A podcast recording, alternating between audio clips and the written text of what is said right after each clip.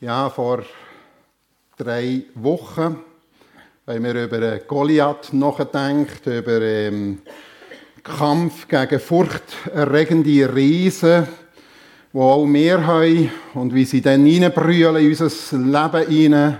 Vielleicht über lange, lange Zeit, über Tage, über Monate, über Jahre, wie äh, wir das gesehen haben beim Volk Israel, wo das passiert ist, eben durch ähm, Ah, jetzt kommt es doch, ja. Äh, durch Goliath. Und wir möchten weiterfahren in dieser Geschichte von David. Beziehungsweise, ich möchte die Geschichte ganz aufrollen, äh, so ein bisschen eine Lebensreise machen mit dem David. Wir werden heute 15 Kapitel durchgehen. Also, wir haben etwas vor heute Morgen. Und ich möchte das machen, weil es manchmal wichtig ist, dass wir Zusammenhänge verstehen. Dass jemand zum Beispiel, das ist mein Thema heute Morgen, Gottes Liebling im dunklen Loch. Das klingt krass, he? aber es ist so. Gottes Liebling im dunklen Loch. Wir leben in einer dunklen Zeit und wir leben im November auch in einer Zeit, wo es immer dunkler wird, wo es kneblig ist, wo es trüb ist und viele Menschen auch so ein Stück weit ja, irgendwie Mühe haben. Und er denkt, es passt eigentlich sehr gut, darüber nachzudenken. Gottes Liebling im dunklen Loch. Wenn ich sage Liebling, dann bedeutet das, dass der David ja ein Liebling von Gott war. Und es ist eine einzigartige Erfolgsstory von einem gesegneten Gottes. Die Geschichte von David. Das ist einfach eine Tatsache, wenn man das liest. Und David bedeutet ja Geliebter oder eben Liebling. Und der David, ja, ja, äh, bejaht das sehr, Geliebter oder Liebling. Oder wir finden im 1. Samuel 13, Vers 14, ein Mann, wo Gott Freude an ihm hat. Wo das so gesagt wird. Oder in der Apostelgeschichte 13, 22, ein Mensch nach dem Herzen von Gott. Aber ich habe mich gefragt, die Geschichte, das ist doch eigentlich unsere Geschichte. Wenn wir in die Bibel hineinschauen, sagt Gott, dir, dir seid meine Geliebten. Meine geliebten Kinder. Über alles geliebte Kinder. Dir seid meine Lieblinge. Und damit meine ich grundsätzlich alle Menschen sind von Gott geliebt. Grundsätzlich jeder Mensch, jeder Mensch, der heute hier da ist, egal in welcher Beziehung zu Gott er steht, vielleicht ist ihm Gott völlig schnuppe, aber vielleicht bist du mit Gott unterwegs und du hast auch Gott von ganzem Herzen gern. Es gilt jedem, er ist geliebt. Aber ich denke, es gilt ganz besonders auch denen, die mit Jesus unterwegs sind, weil wenn Gott uns anschaut, sieht er Jesus in uns. Wenn wir die Geschichte anschauen, dann sehen wir so einen überraschenden Wahlsieg von einem Aussenseiter. Und das gibt es manchmal. Das gibt es auch, vielleicht hat es das auch gegeben in der Nationalratswahl, ich weiß es nicht, dass irgendein Aussenseiter völlig überraschend gewählt wird. Ich kann mich noch erinnern, vor vielen Jahren, der Toni Brunner ist da noch vielleicht ein Begriff, er war lange Zeit auch Parteipräsident von einer Partei. Äh, und auf jeden Fall, wo der als ganz jung ist, glaube etwas über 20 war, gewählt ist worden, hat er gehört, während er am Melken war im Stall, dass er gewählt ist worden im Nationalrat. Also völlig äh, etwas Ähnliches lesen wir eigentlich von David. Da kommt der Prophet Samuel nach Bethlehem. Dort hat der David gewohnt mit seiner Familie. Das ist die Familie von Isai. Und er hat einen Auftrag und schon, als er in das Dorf kommt, das ist ja interessant, ihr müsst unbedingt die Kapitel lesen. Ich sage euch, das ist einfach genial. Das ist spannend, das ist richtig spannend, dort hier zu lesen. Die Kapitel von äh, 16 bis Vers 30 an. Der Samuel, der Prophet Samuel, kommt nach Bethlehem und die Leute schlagen äh, die Hänge über dem Kopf zusammen und denken, ju, was ist hoffentlich ist nicht schlimme Nachricht. Das ist etwa so, wie ein Kollege von mir, der er im Spital jemand ist besuchen Ja, Herr Pfarrer, was macht denn ihr da? So schlimm steht es doch nicht um mich. Das heisst, man denkt, wenn der Pfarrer kommt oder hier der Prophet, ui, da muss etwas Schlimmes sein, oder? Und etwa so ist es gegangen, dort hier in Bethlehem, ich kann das nachlesen, und dann wird zuerst ein Opferfest gefeiert, und dann nachher in der Familie von Isai wird deutlich, ich bekomme einen neuen König zu haben. Und dann sind die sieben anwesenden Söhne, einer nach dem anderen, äh, muss äh, herstehen, und der Samuel denkt schon beim ersten, das war ein grosser, stattlicher, starker Mann. Das ist er. Und Gott sagt, nee, nee, das ist er nicht. Du musst nicht einfach aufs Äußere schauen. Das ist unser Problem. Oder? Vielmals schauen wir einfach so aufs Äußere. Und dann kommt einer nach dem anderen und Gott sagt, mm, mm, mm, mm, mm. Und dann schlussendlich ist keiner mehr da und der Samuel sagt, hä? Was ist los? Ist der keiner mehr da? Ach mal, ja, natürlich das Bubi noch. Das ist draussen auf dem Feld. Ja, wir können, heute würde man sagen, das ist der Geissenpeter, oder? Der war einfach draussen, da hat man gar nicht eingeladen dazu, zu dieser Wahlveranstaltung. Also das ist ja schon speziell. Auf jeden Fall sagt er Samuel, ihr müsst ihn herholen. Sofort. Und der Herr sagt zum Samuel, das ist ne. Das ist ne. Und von dann an, so steht es in der Bibel, ist der Geist vom Herr über ihn gekommen und hat ihn nicht mehr verloren. Da ist Kraft Gottes auf David gekommen. Er ist eigentlich von dem Moment an gesalbter König von Israel. Das heisst, er ist doch ein gesegneter Mann Gottes gewesen. Der unbeachtete Schafhirt wird gewählt zur Königsnachfolge und zudem mit dem Geist Gottes dafür erfüllt. Dann steht, wenn wir dort ein bisschen weiterlesen, dass er jung, dynamisch und gut aussehend ist schön und kräftig und eine klare Augen gehabt. Er wird also auch, auch so beschrieben. Und dann, es gibt ja heute gibt's ja die Talentshows. He? Äh, gesucht ist Supertalent. Im Singen oder sonst irgendetwas können. Und auf jeden Fall ist da hier auch eine Talentshow. Nein, wir haben das Talent gesucht. Und zwar für einen König Saul. Irgendeiner, der es gut kann, auf einer auf einem Instrument spielen, weil der Saul ist manchmal ein bisschen ausfällig geworden und hat Depressionen gehabt. Und auf jeden Fall, wir hat einen begabten Harfenspieler gesucht. Und dann hat es jemandem von diesen Dienern Klick gemacht, ja, ich kenne da einen. Ich kenne da einen, der ist sehr begabt im Harfenspielen, der ist mutig und tapfer, der hat schon gegen Löwe und Bär, offenbar hat sich das schon mal gesprochen vom David, und ist auch wortgewandt und ist gut aussehend. Und der Herr ist mit ihm, also das sind alles Qualitäten, der hat Top-Referenzen bekommen. Der David, das sind seine Referenzen, die sind also top. Vor allem der Herr ist mit ihm. Der Herr, offenbar hat man das gemerkt. Der Herr ist mit ihm. Und er bekommt jetzt die beste Plattform im Königshaus. Dort, wo die Mächtigen vom Land und auch überländlich ein- und ausgehen, wo Promis ein- und ausgehen. Und dort darf er spielen. Was für eine Plattform, oder? Für einen jungen David, für den Musiker. Und dann kommt die Geschichte, die haben wir eben letztes Mal angeschaut miteinander, wo er ja, das hätte ja gar noch niemand so gewusst, wie, dass er eigentlich gesaubt ist. Ja, sonst wäre auch die Geschichte ganz anders rausgekommen, dass er eigentlich gesaubt ist, der zukünftige König zu werden. Auf jeden Fall bekommt er den Auftrag, seine Brüder zu besuchen, die im Kampf gegen die Philister waren und ähm, dort hier ja jeden Tag der Goliath austreten ist und gewettert hat und geflucht hat gegen das Volk Israel und die fertig gemacht hat und die sind eingeschüchtert gewesen und die haben absolut keinen Mut mehr gehabt. Und dann bekommt er das gerade mit, als er seine Brüder besucht hat, wie der hier wieder wettert, der Goliath und er sagt, mach dir, zum Saul sagt er das, mach dir keine Sorgen mehr äh, ich werde mit dem Philister kämpfen. Und der Saul hat ja zu ihnen gesagt, es ist unmöglich, das ist undenkbar, du bist ja noch fast ein Kind. Also ein Bubi. Da haben wir es wieder. Du bist ja, ah, was willst jetzt du? Und das ist ein Mann, der von Kind auf mit Waffen umgehen kann. Aber der David hat nicht nachgegeben.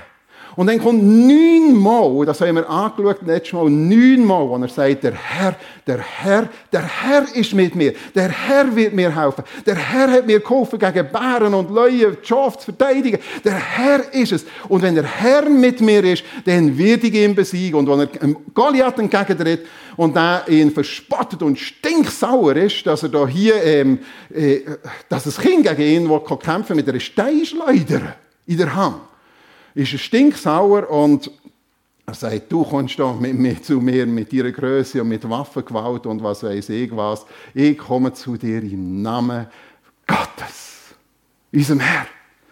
Und er besiegt mit einem einzigen Kieselstein. Ob schon er fünf genommen hat, wir haben miteinander angeschaut. Ich glaube immer noch, dass die anderen vier für seine Brüder denkt sie, für Goliath seine Brüder, äh, weil das ja auch ganz mächtige Leute waren weil er gedacht hat oder hat müssen denken, dass plötzlich der Angriff der nicht mehr nur vom Goliath, sondern von seinen mächtigen Brüdern kommt, von Goliath seinen Brüdern.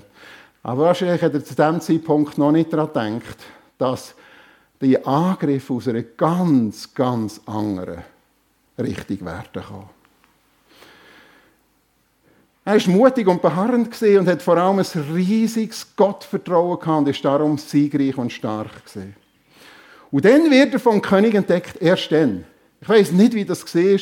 Da hat er hier auch eine Musik gespielt und der König hat kaum Notiz genommen. Aber jetzt hat der König Saul von diesem Bursch Notiz genommen. Hey, er sagt zu seinen Dienern, fing raus, was das eigentlich für einen ist, der gegen Goliath gekämpft hat. Und der Heerführer, der Abner, fing es raus und sagt das, und jetzt ist er entdeckt worden, vom König entdeckt. Und es entwickelt sich eine ganz tiefe Freundschaft zum Königshaus, nämlich auch zum Sohn vom, vom König, zum Jonathan. Und sie sind dick befreundet, ganz dick. Also da ist jetzt plötzlich ganz dicke drin in dem Königshaus inne. Und dann heißt er macht eine ganz steile Karriere. David zog für Saul in den Kampf und er war erfolgreich in allem. Alles, was der David angelenkt hat, wird zu Gold. Das ist also unglaublich. Das ist, weil der Herr mit ihm war. Und, und der, David, äh, der Saul macht der David zum Herrführer, zum Oberbefehlshaber. Und die Wahl, so steht es, das ist überall, hat es Beifall im Volk gegeben wow, wenn mal ein Bundesrat gewählt würde, he, bei uns in der Schweiz, und die ganze Schweiz würde sagen, wow, das ist ein guter Bundesrat. Das gibt es nicht. Immer, wenn es wieder, oder? Es geht immer zu meckern. Aber hier, wo in dem Moment, wo der Saul der David gewählt hat, man muss sich das vorstellen, das ganze Volk ist begeistert, dass der der Oberbefehlshaber wird von der Armee. Und dann bekommt er den Heldenstatus. Frauen, ja natürlich Frauen, die sind hell begeistert gewesen, die sind ziemlich emotional. Sie singen und tanzen vor Freude und spielen auf Tambourin und Zimbeln, so steht's. Und sie singen, der Saul hat tausend dort und der David aber zehntausend. Und sie sind begeistert. Da ist ein Song geschrieben worden. Und er hat Charts gestürmt, wirklich, man kann es nicht anders sagen. Die das Lied, das ist auch bei den Finden bekannt worden. Also das ist auch dort abgespielt worden, offenbar. Und dann kommt es noch zu einer Liebesheirat mit der Königstochter. Michael, Tochter von Saul, verliebt sich echt in den David. Und da gibt es ein paar Schwierigkeiten, das müsst ihr nachlesen mit dem äh, Königshaus, weil der Saul gar nicht so Freude hatte. Äh, und es steht da hier auch, der Vers ist schon eingeblendet worden, der König merkt, dass seine Tochter, der David, liebt und jetzt hat er immer wie mehr Schiss bekommen von dem David. Von, der, von dem Einfluss, von der Macht und was die Leute singen. Und er ist eifersüchtig geworden. Und darum kommt es zu einem ganz tiefen Fall. In 1 Samuel 21, und jetzt müssen wir sehen, jetzt ist doch das so, das ist ein Gesegneter von Gott das ist Gottes Liebling. Darum ist er doch so gesegnet. Weil es Gottes Liebling ist und weil er den Heiligen Geist hat, oder? Darum ist er und muss er gesegnet bleiben. Er ist ein Gesegneter. Aber jetzt lesen wir plötzlich ganz etwas anderes. Der David flieht vor dem Saul und geht zum König von Aschisch Und der sagt, ist das nicht der David? Der König? Ist das nicht der, was das Ganze, und jetzt merken wir, der Song hat sich also ziemlich verbreitet, was das ganze Volk gesungen hat, der Saul hat tausend dort, aber der David zehntausend. Und der David hört das, dass seine Finden, uh, dass er erkannt ist worden und ähm, gibt sich als Wahnsinnigen aus, sabbert in seinen Bart rein, kritzelt an die Tür und kommt den Wänge hoch und gibt sich da als völlig äh, irre auf. Er spielt das nochmal. Aber das war in der damaligen Zeit so, bei den Philister. Wer ähm, Epileptiker war, der hat ähm, als die Krankheit als ansteckend gegolten und ähm, wer der in Berührung kam, ist, ist in der Gefahr gestanden, Männer, dass sie impotent werden und Frauen unfruchtbar. Und darum hat der König von Aschisch gesagt, weg mit dem, das ist ja genug. Hat er jetzt den auch noch zu mir bringen Und dann flieht David, oder wird eigentlich rausgefallen, äh, in die Höhle Adulam. Und dort schreibt er einen Psalm. Und jetzt ist das der gleiche David, der vorhin, wo wir vorhin gelesen haben, wie, wie, also wie das Volk singt und alle sind begeistert, er bekommt Zustimmung von allen. Der gleiche König, von dem heisst es, als er in dieser Höhle ist, ich schreie, ich flehe, ich klage. Was ist denn passiert? Hallo? Was ist passiert? Ich breite all meine Sorgen aus. Ich bin verzweifelt wohin ich mich auch wende, überall haben wir finden eine Falle aufgestellt. Ich warte, dass irgendjemand wird kommen, an mich denken und mir zu Hilfe kommt. Aber kein einziger von denen, der hier rumgeschrauen hat, der David hat 10.000 geschrien, kein einziger denkt an mich. Niemand hilft mir, niemand kümmert sich, was aus mir wird. Ich bin mit meiner Kraft am Ende. Ich mag nicht mehr und meine Gegner, meine Finden sind mir zu stark. Was ist passiert? Hat der David etwas Blödes gemacht? Hat er gesündigt? Das ist später gekommen, mit der Bathseba. Nein, zu diesem Zeitpunkt hat er gar nichts Böses gemacht. Und ist doch ein gesegneter Gottes. Und wir müssen fragen, ist es denn jetzt immer noch der Gesegnete in diesem Moment? Ist er gesegnet oder ist er jetzt nicht mehr gesegnet? Ist er jetzt vom Gesegneten zum Verfluchten worden? Nein. Was hat er falsch gemacht? Nein, der König hat etwas falsch gemacht. Der Saul er hat ihn beneden. Wir sehen, Neid ist eine unglaublich vernichtende, katastrophale Sünde. Es ist die schlimmste Sünde. Es ist ein Gift allen Übels. Es gibt fast nichts Schlimmeres. Wir haben ja so unsere Sünden, auf die schauen wir bei den Mitmenschen, oder? Und die Bibel macht eigentlich deutlich, das allergrößte Übel ist Neid, ist Eifersucht. Und das tun wir vielmals so ein bisschen unter den Teppich kehren. Und wir sehen in der Bibel immer wieder so Geschichten, wie jetzt eben auch hier vom Saul, wie gravierend Neid kann sein. Der Saul ist sowas von eifersüchtig. Und er wollte insgesamt sechsmal wortwörtlich an die Wand nageln mit dem Speer. Sechsmal. Sechs Mordanschläge von seinem Schwiegervater mittlerweile. Und es fängt an mit einem langen, entbehrlichen Flüchtlingsleben. Und ich rede hier nicht, dass mal einer so einen, einen Tag gegeben hat, wo er ein bisschen musste, ausser Haus und ein bisschen hat, ähm, mal unten durch müssen. Nein, ich rede hier von zehn Jahren. Ungefähr zehn Jahre. Ist nicht ganz sicher, aber so, äh, man geht zwischen acht bis zehn Jahren aus, wo, das, wo er auf der Flucht muss sein der gesegnet, der gesaubt, mit dem Heiligen Geist gesaubt, der Liebling von Gott. Wir reden immer noch über die gleiche Person. Sogar von seinem Sohn Jonathan, der eine dicke Freundschaft mit dem David hatte, hat er verlangt, der Saul, dass er ihn umbringen würde. Wir können es so zusammenfassen, der Verlust von seiner Anstellung, bekommt also seine Top-Anstellung in der Armee hat er verloren. Er hat kein Einkommen und keine Sicherheiten mehr. Seine Ehe ist ähm, zum Minimum, dass er in dem Moment nicht mehr daheim wohnen Er ist auf der Flucht, kein Platz mehr daheim und später ist auch noch die Ehe zerbrochen. Auf und in dem Moment kommen Zweifel auf. Es kommen plötzlich Zweifel auf. was habe ich eigentlich falsch gemacht? Was habe ich, wo habe ich mich versündigt?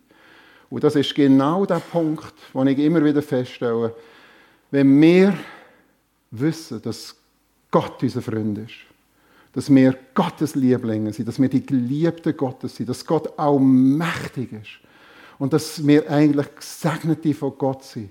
Und wenn wir dann nachher, und ich rede jetzt nicht von mal einer verschifften Ferien, ich rede mal von wirklich jahrelangen Kämpfen, Schmerzen, Entbehrungen, äh, einfach, wo man unten durch muss, wo man in der Wüste ist, wo man in einem dunklen Loch hockt. Was habe ich eigentlich falsch gemacht? Was ist eigentlich los? Hat Gott mich noch gern? Hat Gott noch mich gern? Das ist aus einem frommen, geistlichen, falschen Leistungsdenken heraus. Nämlich aus dem Leistungsdenken Gottes Liebling oder die Geisterfüllten und gute Werke zu tun, oder? Das ist, äh, David hat sehr viel gute Werke da für Israel. Zusammen gepaart, das heißt Segen, Erfolg und Wohlstand. Da soll mir mal jemand erklären, was hat der David gemacht? Das ist ja seine Frage. Was hat er eigentlich verbrochen? Nichts. Bis zu diesem Zeitpunkt. Nachher kommt es dann schon. Zuerst muss er Abschied nehmen von seinem besten Freund und dann kommt eine Kette von Nöten und fatalen Verstrickungen. Jetzt fährt er sich an zu verstricken. Er kommt in eine existenzielle Not, er zusammen mit ein paar Kollegen, die noch bei ihm sind. Und äh, sie haben Hunger. Also hat nicht einmal mehr genug zu essen. Hat nichts mehr. Und vorher war er am Ballast, gewesen, oder? verheiratet mit der Königstochter. Er hat dicke Freundschaften dorthin gehabt. Und jetzt hat er nichts mehr, ist auf der Flucht. Und dann geht er zum Priester in Nob, zu dem Haus, und sagt, hast du mir nicht etwas zu essen? Und dann lügt er schon mal, ich komme eigentlich eine Mission vom Saul. Hat nicht gestimmt, hat gelogen. Und auf jeden Fall bekommt er dort hier Brot, wo eigentlich für Gott geweiht war. Die werden ihm und seinen Leuten auftischen. Und dann flüchtet er ins findliche Ausland, weil er sich dort hier Hilfe erhofft und ähm, Schutz. Dann kommt ein täuschendes, äh, äh, ein beschämendes Täuschungsmanöver, das, wir vorhin angeschaut haben, wo er sich hier als Verrückten aufspielt. Und dann landet er eben in der Höhle. In der Höhle, ich sage es mal, in der Höhle, in dunklen Loch, wo Fledermäuse sich aufhalten, Ratten, wo es feucht ist, was grusig ist. Nichts da von Höhlenromantik. Nein. Und das ist der Gesaubt Gottes. In der Höhle der Entmutigung. Und in der Zeit, wo er dort hier ist, kommen noch Mitteilungen, die kommen zu ihm. Irgendwelche Spionen, die ihm das übermitteln. Du, der Samuel ist gestorben. Die geistliche Mentor. Der Garant, letztendlich der Garant von seiner Salbung zum König. Der Garant. Und dann vernimmt er noch, dass Familie vom Priester in Not, wo er sich äh, eigentlich eingeschlichen hat mit einer Notlüge und die Brot bekommen hat, dass dort hier alle sind umgebracht worden, bis auf einen. Alle sind umgebracht worden. Es sind 86 Leute, die umgebracht worden. Und er weiß, ich trage die Verantwortung dafür. Ich habe die dort reingeritten. Mit dem umzugehen. Mit dem umzugehen. Das waren Leute von ihm. Er hat die dort hier reingeritten. Und dann, so empfindet er so, und so ist es auch gewesen, Saul setzte sein ganzes Heer ein, um David einzukesseln dort hier. Und dann kommt die tiefste Hoffnungslosigkeit. Ich werde ja vom Saul töten. Am besten fliehe ich aus der Höhle Adulam raus und ich gehe zu den Philister. Dort bin ich vom Saul sicher. Das ist ein natürlicher Gedankengang. Das ist die vernünftige Alternative. Das ist die vernünftige Alternative, die uns immer, wenn wir in Not sind, wenn wir mit dem Rücken zur Wand sind, wo wir die vernünftige Alternative zücken. Das ist die vernünftige Alternative von Abraham und dass sie ein Kind zeugen mit der Hagar. Die vernünftige Alternative. Gott nachhelfen, wir nehmen das Heft selber in die Hand. Die vernünftige Alternative. Wir sind auch immer so schnell bei den vernünftigen Alternativen. Wenn wir Streit haben, wir reden nicht mehr miteinander und wir gehen aus dem Weg. Wenn sie in der Gemeinde nicht mehr gehen, eine andere Gemeinde und so weiter, oder? Die vernünftigen Alternativen, die sind immer naheliegend. Und dann kommt der K.O.-Teufschlag. Er bekommt, er lügt dort hier auch etwas, er täuscht etwas vor, er spielt ein äh, ganz falsches Doppelspiel. Äh, und auf jeden Fall, der, äh, einer von, von diesen Königen oder ähm, in, äh, von den Philister, ja, der gibt ihm den Ziklag, eine Stadt, und äh, sagt, dorthin kannst du jetzt gehen, die gibt er. Und dann fliegt das Ganze auf, ihr könnt das nachlesen, fliegt das auf und Ziklag, sie sind gerade wieder unterwegs, der David und seine Männer sind unterwegs, wieder irgendeinen Raubzug zu machen und in dieser Zeit wird von den Finden, von den Philister Ziklag zerstört und Frauen und Kinder und alles wird mitgenommen. Es ist wirklich, die kommen zurück und es ist nichts mehr vorhanden. Es ist nicht mehr. Und das ist der K.O.-Schlag für David. Sie weinten so lange, bis sie vor Erschöpfung nicht mehr konnten. Also die haben brüllt und brüllt und sie haben plötzlich vor der Erschöpfung nicht mehr brüllen David hat sich in so einer schwierigen Lage befunden, dass jetzt die eigenen paar Leute, die noch da waren, haben gesagt, jetzt haben wir aber auch genug von dir. Und sie wollten ihn steinigen. Sie wollten ihn fertig machen. Sie hatten Nase so voll in diesem Moment. Und das war der Tiefpunkt. Alles in Schutt und Asche. Die Liebste und das Wichtigste ist geraubt und weg. Und jetzt ist er ein Pranger der Angehörigen. Und dann kommt der Wendepunkt. Da steht ein Satz unmittelbar nach dem, dass er einfach nicht mehr ein- und aus hat wollen, dass sie so lang brüllt haben, dass nicht alle Kräfte weg waren. Heißt, da suchte David Zuflucht bei seinem Gott. Und da sehe ich eine Rückbesinnung er hat sich wirklich rein verstrickt, selber nachher. Es hat nichts zu tun gehabt. All das Elend, das er reingekommen ist mit Sünde. Aber nachher hat er sich verstrickt, tatsächlich verstrickt, hat das Heft selber in die Hand nehmen. Und plötzlich ist in meinen Sinn gekommen, ich muss mich zurückbesinnen. Gott hat mich aus den, von, von diesen Löwen, oder ich kann die Löwen und die Bären töten und die Schafe äh, in Sicherheit bringen. Gott hat mir die Kraft gegeben. Gott hat mir doch auch geholfen im Kampf gegen Ries Goliath. Gott hat mir geholfen in all diesen Kämpfen. Er hat sich rückbesinnen. Zuflucht bei seinem Gott und das Vertrauen auf Gott gab ihm wieder Mut und Kraft. Nimm seine Leute. Nimm seine, also seine eigenen Kräfte. Luther übersetzt, David aber stärkte sich in dem Herrn, seinem Gott. Und dann heißt Einfach so in einem Satz. Dann fragte David den Herrn, soll ich? Das ist entscheidend. He? Jetzt hat er sich wieder zurückbesinnt, was der Herr hat, was der Herr macht. Und dann fängt er wieder anfragen, was meinst du eigentlich, Gott? Was soll ich machen? Nicht mehr, ich nehme das Heft selber in die Hand. Also der Schritt aus der Krise. Und ich frage, vielleicht die heute Morgen, vielleicht steckst du so in einem dunklen Loch inne. Wie der David. Wie gesagt, hier berichten 15 Kapitel in der Bibel über ungefähr 10 Jahre, 10 Lebensjahre von David. Und das ist happig, wenn das musst erleben. Vielleicht hockst du heute Morgen da und du fristest ein Leben im dunklen, kalten Loch. Deine besten Freunde sind die Fledermäuse. Vielleicht war dein, Top, äh, dein äh, Job eigentlich top. Gewesen. Top. Und du erinnerst dich an die Zeiten, wo das alles noch top war. Und jetzt ist es irgendwie alles ein Flop. Vielleicht erinnerst du dich an deine jungen Jahre, auch die jungen geistlichen Jahre. Jung, dynamisch, voller Ideen und ja, und plötzlich ist alles anders.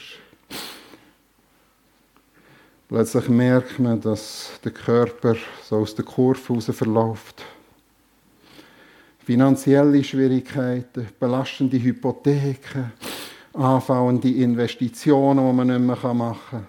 Vielleicht ist der Traum von der Familie platzt. Der Traum von einer Familie mit drei, vier, fünf Kindern, die die anlächeln und dir den Tisch decken und nachher, äh, nach dem Essen schön Danke sagen, aber statt Danke kommt oh, schon wieder der Phrase. Und mit dem klar zu werden, das schon vielleicht über Jahre. Vielleicht ist es im Bereich von der romantischen Ehe, die gut gestartet hat mit einer Liebesheirat.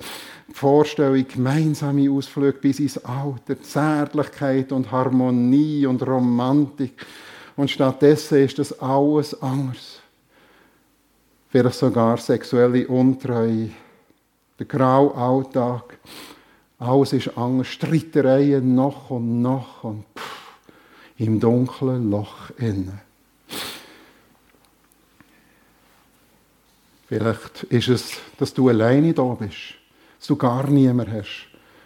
Und du sagst, ja, immerhin haben die anderen noch jemanden, aber ich habe gar niemand mehr. Und du bist vielleicht enttäuscht, du bist vielleicht von der Gemeinde enttäuscht, von den Glaubensgeschwistern, von nicht eingehaltenen Versprechen. Gott, hast du mich aus den Augen verloren? Was habe ich eigentlich falsch gemacht? Wo bist du eigentlich?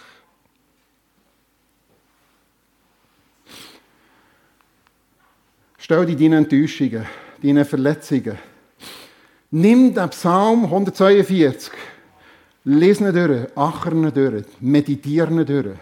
Ich schreie zum Herrn, ich flehe zum Herrn um Gnade. Ich bringe meine Klagen.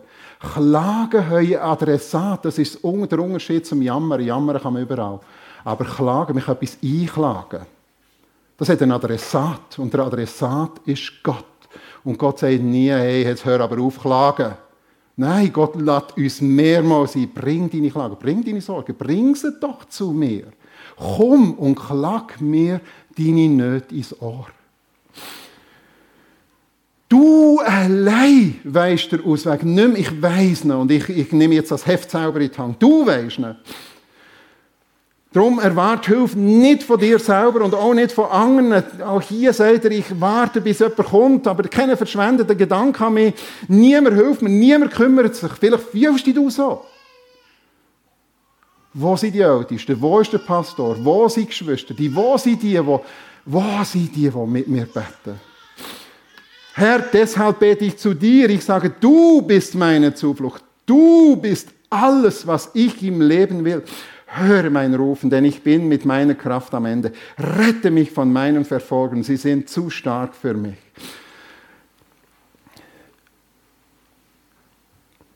Der David fühlt sich Gott verlassen, vergessen von Gott.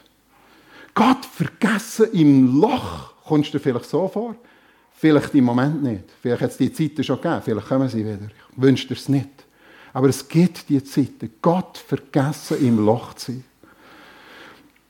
In Jesaja 49 steht, kann eine Mutter etwa ihr Kindlein vergessen? Fühlt sie etwa nicht mit dem Kind, das sie geboren hat, selbst wenn sie es vergessen würde?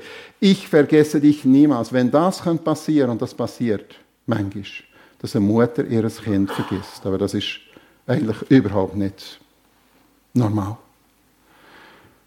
Aber Gott sagt, ich sicher nicht. Denn siehe, denn siehe, hab mal den Blick da drauf. Tu mal die Blick dort hier drauf werfen. Ich habe dich in meine Hänge hineingezeichnet.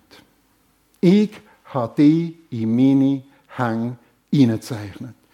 Wenn Gott in seine Hänge schaut, die Nägel mal, dann sieht er uns, für uns hat er das gemacht. So gerne hat er uns.